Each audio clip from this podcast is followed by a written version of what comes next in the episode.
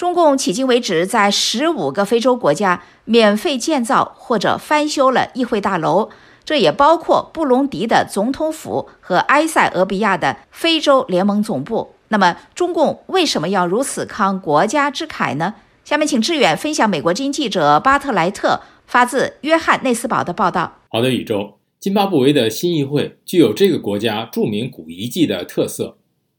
莱索托的议会看似国家服饰上的。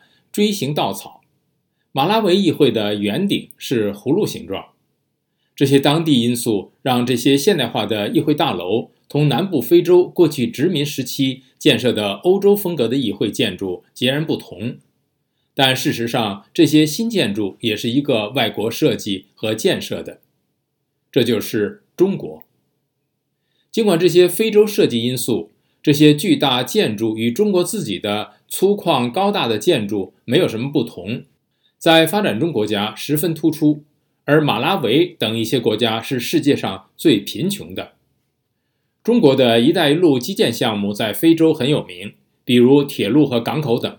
但中国多年来也在建设新的议会和其他政府大楼，造价低也是中国在当地外交推进的一部分。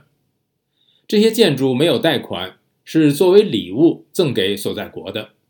就像去年开始使用的津巴布韦价值两亿美元的新的议会大厦，史汀生中心中国计划主任孙运认为，这个声望外交帮助加强中国与非洲国家政府的关系，尤其是高层领导人。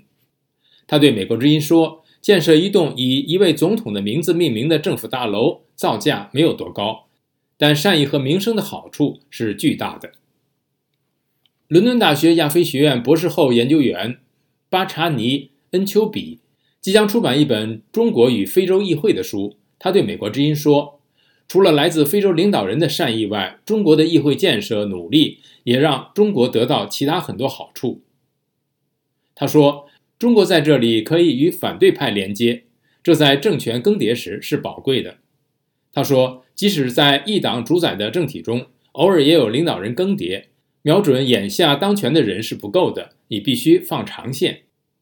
非洲战略研究中心研究员南图利亚说：“这让中国有机会培养当地的精英。”也有人担心，鉴于2018年中国在埃塞俄比亚建设的非洲联盟总部大楼据报遭窃听所引发的争议，这些新大楼可能装有中国的间谍装置。北京多次否认这一点。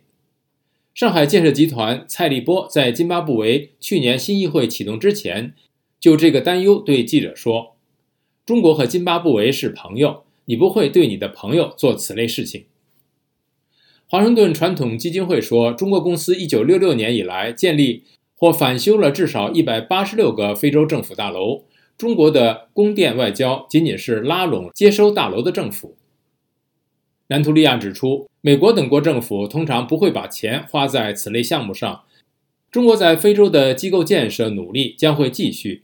一周好，谢谢志远分享美国之音记者巴特莱特的报道。在非洲大量赠送政府大楼，中共大康国家之凯。